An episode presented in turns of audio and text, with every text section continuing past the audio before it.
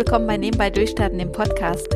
Ich bin Maike und Gründerin von Juventur und nebenbei Flugbegleiterin. Tomatensaft gibt es hier allerdings keinen, dafür einiges über Startups und ein wenig über Fliegen, aber auf keinen Fall Bullshit-Bingo.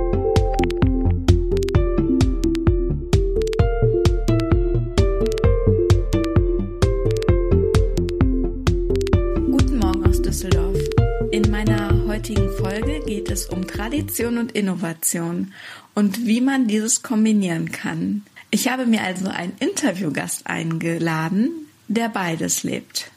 Ich musste auch nicht weit fahren, denn seine Firma sitzt in der Nachbarstadt von Düsseldorf. Auf dem Weg zu seinem Büro komme ich an einem Tesla-Auto vorbei und unmittelbar vor seinem Büro hängt ein riesen Elon Musk-Poster. Man kann also denken, ich wäre in einem super gehypten Start-up zu Gast, war ich aber nicht. Denn diese Firma existiert schon mehr als 100 Jahre. Und trotzdem ist, was dort passiert, innovativ. Es hat aber nichts mit Digitalisierung zu tun. Spannendes Thema, oder? Ich bin zu Gast bei einem Bäckermeister, Roland Schüren. Wie man das Geschäftsmodell einer Traditionsfirma mit Innovation kombinieren kann und warum der Chef sich so für Elektromobilität einsetzt, was das mit Politik zu tun hat und wieso er schlussendlich inzwischen selbst fast zum Autobauer geworden ist, erzählt er im Interview. Super spannend. Viel Spaß beim Zuhören. Hallo Roland. Hallo Maike. Ja, ich habe dich angekündigt, du bist ähm, ein innovatives Unternehmen oder führst ein innovatives Unternehmen in Hilden. Was genau machst du? Also es ist eigentlich ganz einfach gesagt, ich bin Bäcker und selbstständig. Punkt. Man könnte das noch weiter ausführen, aber das beschreibt es eigentlich. Aber du bist nicht Gründer, sondern du hast das Unternehmen geerbt.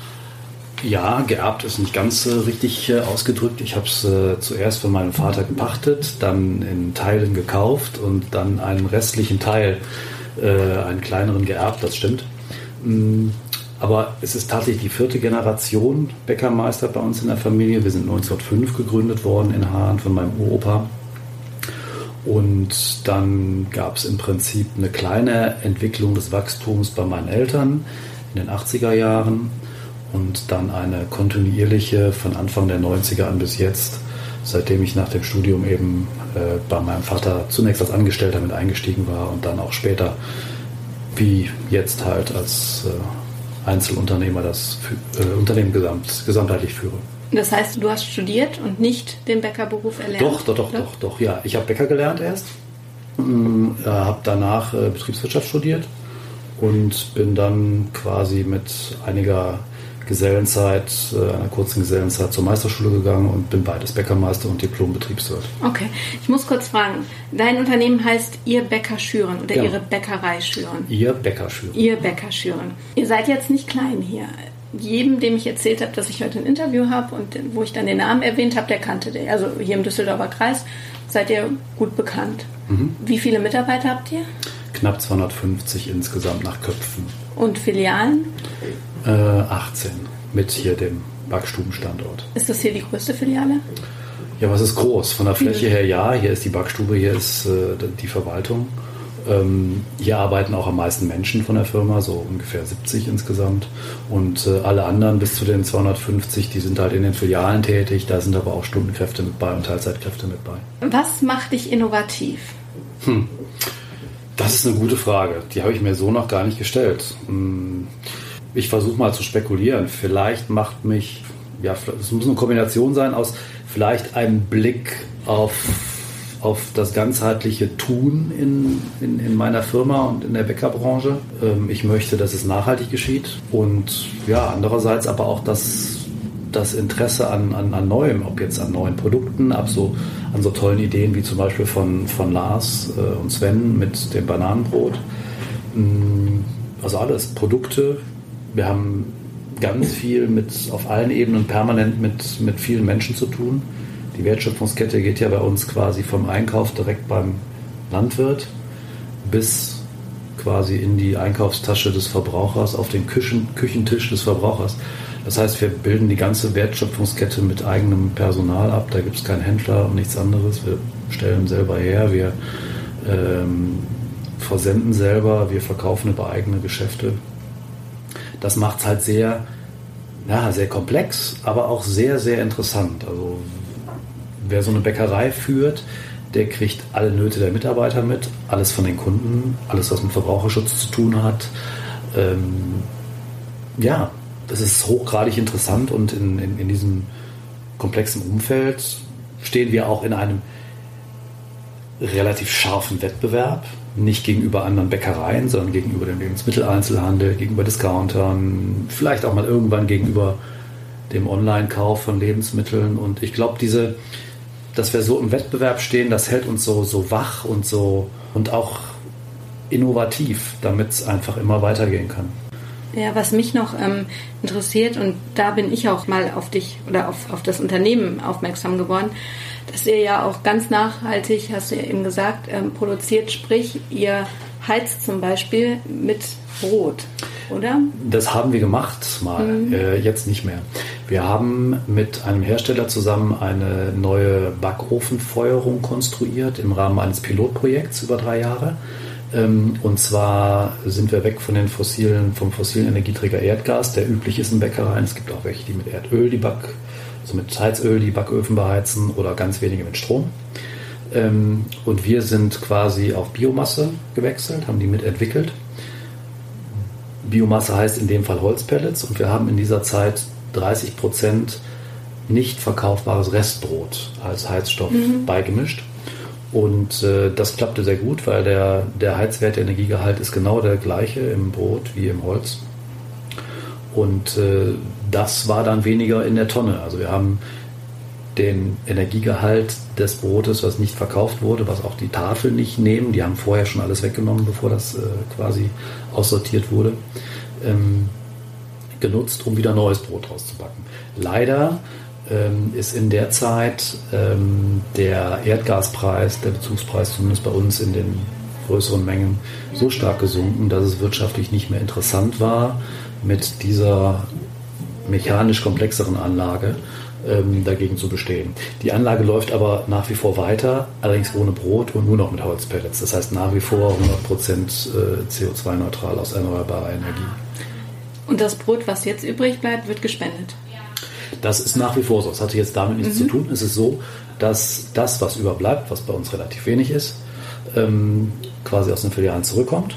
Da wird ja zuerst in den Filialen wird das Brot am Folgetag günstiger verkauft.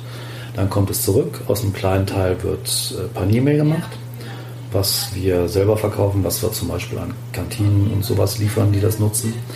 Mm, und dann der große Rest, dann kommen die Tafeln, die haben jeden Tag volles Zugriffsrecht für so anderthalb bis zwei Stunden, suchen sich alles raus, was sie brauchen.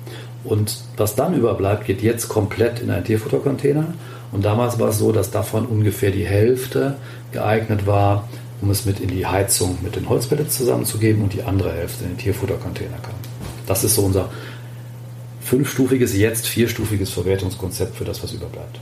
Aber das Wichtige ist, die Gedanken, die man sich als Bäcker machen sollte, was passiert vorher und wie vermeide ich die Lebensmittelabfälle, ähm, lasse ich die gar nicht erst entstehen, dass möglichst wenig zurückkommt. Das ist die viel interessantere Aufgabe. Und ähm, ich komme da eigentlich auch schon zu meiner nächsten Frage. Als ich unten eben gewartet habe, gab es bei, oder da gibt es bei euch bei der Tür einen großen Sticker, Deutscher Nachhaltigkeitspreis 2013 unter den Top 3. Was war das? Ja, wir haben uns äh, beworben für den Deutschen Nachhaltigkeitspreis mit unserem gesamten Konzept, also insgesamt mit unserer Strategie, die wir fahren, ob das die sehr effiziente, energieeffiziente Produktion ist in der Backstube, wo wir halt möglichst wenig Energie einsetzen, ähm, was schwierig ist. Wir sind das energieintensivste Handwerk.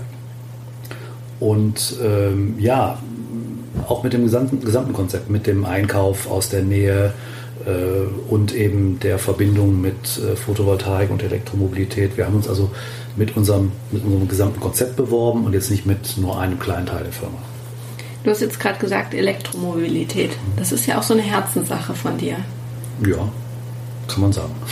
Und ähm, deshalb hatte ich dich eigentlich auch angeschrieben oder du hattest mich angeschrieben oder wie das auch immer kam, weil du hattest gesagt, ich bin ja eigentlich kein Nebenbei-Macher oder Gründer, aber ich habe da noch eine Herzenssache. Erzähl mal davon. Äh, genau, sicher nebenbei gegründet habe ich mich nicht. Es ist ja auch mein Hauptjob, aber nebenbei habe ich jetzt aus meiner Erfahrung heraus hier mit unserem Energiekonzept und was an Elektromobilität bei uns im Bäckerhandwerk und auch äh, als, als Privatmensch alles schon funktioniert, ähm, habe ich mich im Januar hingesetzt und habe eine Selbsthilfegruppe gegründet. Ähm, und zwar heißt die E-Transporter Selbsthilfegruppe Powered by Ebecker Schüren. Äh, man kann das Powered by Ebecker Schüren auch einfach weglassen. Also eine E-Transporter Selbsthilfegruppe. Wir möchten nämlich gerne emissionsfrei ausliefern, auch nach Düsseldorf rein, auch nach Wuppertal rein. Und da sind ja die NOx-Belastungen und die Feinstaubwerte hoch. Gerade hier Corneliusstraße Düsseldorf ist ein Riesenthema schon lange wegen den, äh, wegen den Partikeln, dem Feinstaub. Jetzt kommt die ganze NOx-Sache ja dazu. Und ähm, da ich da schon so viel Erfahrung habe und es keine Produkte, keine Autos in der 3,5 Tonnen Klasse gibt, das sind die ganz normalen Sprinter, die von Lieferdiensten zu Tausenden in die Städte fahren. Alles Diesel. Aber es gibt kein Angebot, diese Autos zu kaufen. Es man gibt nur sündhaft teure Umrüstungen, die kosten dann das Dreifache bis Vierfache von einem normalen Dieseltransporter.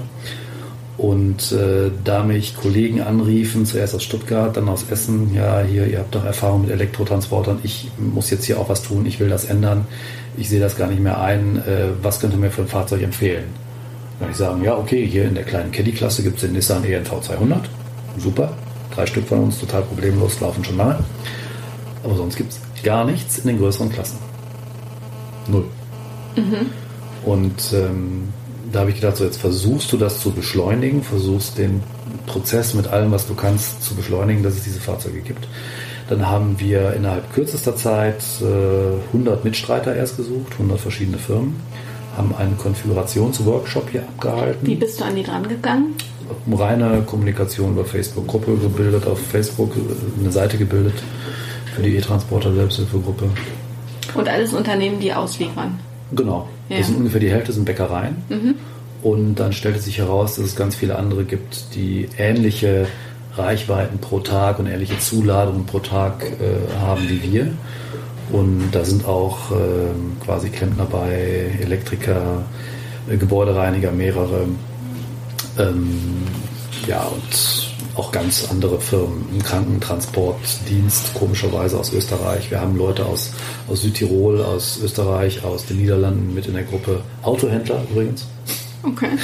Komischerweise. Ja, dass das Schöne ist, ich habe tatsächlich schon drei Autos quasi verkauft oder reservieren lassen als Bäcker an Autohändler. Und das finde ich irgendwie klasse. Aber wenn du sagst, du hast die reservieren lassen, wer produziert die? Genau, also jetzt sind wir so weit. Wir haben zuerst quasi Anzahlung als Reservierung, Reservierung gesammelt, 2000 Euro pro Fahrzeug. Ist also so ein kleines Crowdfunding-Projekt ist das im Prinzip. Ja, was heißt, ähm, es ist sowas wie eine Anzahlung, die dann quasi angerechnet wird auf das neue Auto, okay. äh, wenn es kommt. Und sie hatte den Zweck zu sagen, schaut hier, wir meinen das ernst. Das ist alles auf einem äh, Treuhandkonto von einem Anwalt verwaltet. Und wenn dann ein Hersteller kommt, wenn es ein kleiner ist, hilft das Geld vielleicht bei dem Aufbau und bei, bei der Planung und der Umrüstung. Und wenn es ein großer ist, ja gut, die haben das eigentlich nicht nötig, aber trotzdem, wir wollten unsere Ernsthaftigkeit damit zeigen und beweisen. Das hat geklappt. Wir haben also dann äh, 51 Angebotsanforderungen rausgeschickt, nachdem wir uns in diesem Konfigurationsworkshop getroffen haben und festgelegt, hab, festgelegt haben, wie das Auto aussehen soll. Ein Lastenheft erstellt, sehr detailliert, sehr technisch, und ähm, dann haben wir von den 51 ähm, Angebotsanforderungen 13 brauchbare Angebote zurückbekommen, fünf in die engere Wahl genommen, alles evaluiert, viele Telefonate geführt, nachverhandelt und sind dann tatsächlich bei zweien gelandet. Ähm, und zwar gibt es einmal die Fahrgestellversion, die werden, Achtung, von Street Scooter gebaut, der Deutschen Posttochter. Okay, gar nicht. Ja, ist gerade total. Ich verlinke es in den Show Notes. Ja, genau. Ähm, weil die den, die haben, Street Scooter ist im Prinzip, sind Brüder im Geiste mit, mit unserer Selbsthilfegruppe. Street Scooter ist ja eine Ausgründung der RWTH Aachen, ähm, die eben ein eigenes Elektroauto quasi konstruiert haben und das in Kleinserie bauen. Ist dann, oh, ich glaube 2012 oder 2013 an die Deutsche Post verkauft mhm. worden. Und ähm, die bauen da jetzt ihre eigenen Fahrzeuge und gehen jetzt erstmalig auch an Dritte ran auch wir, die Selbsthilfegruppe, sind dann quasi da handelseinig geworden mit denen. Ähm, die bauen also alles, was irgendwie ein Fahrgestell hat, wo ein Kasten draufkommt, eine Pritsche draufkommt, wie auch immer. Und die zweite Firma, die Kastenwagen baut, ist die Firma Voltia aus Bratislava in der Slowakei. Die äh, rüsten äh, Citroën Jumper elektrisch um. Das ist das, was noch aufwendiger und teurer ist. Und die Street Scooter, die sind dann tatsächlich, sind wir ja eigentlich mit beiden da gelandet, dass wir ein Fahrzeug in dieser äh, 3,5 Tonnen Klasse haben werden, ab erstes Quartal 18, was nicht mehr das drei- oder vierfache kostet, sondern nur noch das Doppelte. Mhm. Aber anders ist es nicht möglich, in, in nicht industriellen Fertigungsprozessen äh, so günstige Autos herzustellen. Wieso muss ein Zusammenschluss von Unternehmern sich um die Elektromobilität in Deutschland kümmern? Das ist ganz klar gesagt, weil die Automobilindustrie kein Interesse daran hat, dass das schnell geht. Unterstützt von dem VDA, also von dem Verband der deutschen Automobilindustrie als Lobbyverein, der die Politik fest im Griff hat. Das sieht man auch aktuell an dem Dieselskandal. Ähm, die kommen ja mit allem davon. Also sie haben betrogen, ähm, sie haben Gesetze gebrochen, sie haben die Gesundheit gefährdet. Das sind alles Dinge, wenn wir das machen würden als Lebensmittelhersteller, uns wird der Laden sofort zugemacht von Amts wegen und wir sind weg vom Fenster und wir sehen uns vor Gericht wieder. Und die dürfen das alles und müssen irgendein komisches Software-Update machen, was gar nichts bringt. Und der blanke Hohn ist eigentlich, dass daraus jetzt geworden ist, dass die Autohersteller selber Abwrackprämien für Diesel mit Euro 1 bis 4 anbieten, wenn man ja, vielleicht ein Elektroauto kauft oder aber Diesel mit Euro 6. Also man nutzt das Ganze auch noch als Marketingaktion, um noch mehr Diesel zu verkaufen. Das ist der blanke Hohn und das kann man also auch der Bundesregierung nicht durchgehen lassen. Ich verstehe nicht, wie jetzt gerade im Wahlkampf Schulz und Merkel den immer noch in den Hintern kriechen. Wie wollt ihr das ändern? Wie wollt ihr da politisch wir, werden? Wir können in unserer Größe nicht direkt politisch werden. Wir können nur durch unser Beispiel hier aufzeigen, und das sagen viele, viele Journalisten sehen das auch, wie weit ist es denn gekommen mit Deutschland, wenn die Post und Bäckereien dafür sorgen müssen, dass umweltfreundliche Alternativen zu Autos gebaut werden und weil kein anderes will. Das ist eigentlich ein Unding. Wie kam der Wandel, dass du diese, dieses nachhaltige Denken bekommen hast? Tja, wie soll ich das versuchen auszudrücken? Also wir sind ja, wir stellen ja ein Naturprodukt, ein Lebensmittel her. Und ähm, da geht es uns schon immer darum, das möglichst natürlich herzustellen ich bin natürlich auch von meinen Eltern und von meiner Mutter beeinflusst worden. Also dieses, dieses Vollwertbackprogramm, was wir schon sehr lange haben mit dem selbstvermahlenen äh, Vollkornmehl, das hat meine Mutter 1979, also Ende der 70er Jahre, initiiert ähm, als Branchenfremde und hat halt über meinen Vater und seinen Beruf ähm, da im Prinzip die Bäckerei dazu gebracht, selber die erste Getreidemühle anzuschaffen. Der Grund war damals eigentlich gesunde Ernährung im Sinne der Vollwerternährung. Möglichst wenig weiterverarbeitet, möglichst viele Vitamine und Nährstoffe drin. Das war quasi die Keimzelle. Das haben wir dann immer weiterentwickelt und als ich dazu kam, dann genauso trennscharf mit Vollwert und Bio quasi die drei Produktlinien geschaffen, weiter ausgebaut. Und ähm, dabei war uns eigentlich immer die Natürlichkeit und der Erhalt der Umwelt wichtig, weil wir auch natürlich merken, wenn wir den Rohstoff Getreide nehmen, um daraus Brot zu machen, was sich wie auswirkt in der Richtung Landwirtschaft. Damit ging es los mit den Gedanken darum, sich für den Bioanbau zu interessieren, zu vergleichen.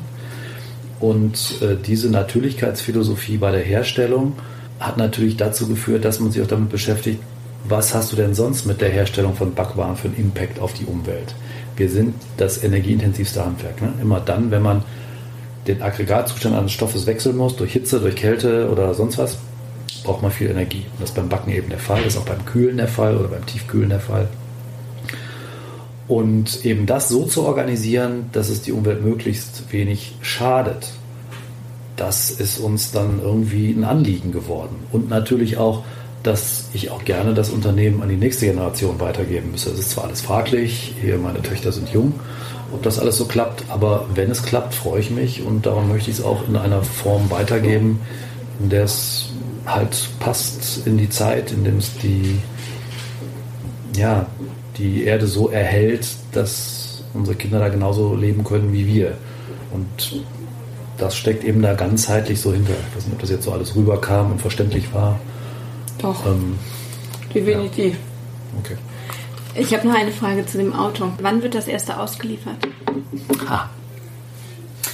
Also in den Vereinbarungen und Verträgen steht drin, dass es im ersten Quartal 2018 sein muss. Bei den Fahrgestellversionen werden wir die ersten wahrscheinlich schon Ende diesen, diesen Jahres haben. Also es wird definitiv Anfang 18 werden die ersten an die Kunden ausgeliefert.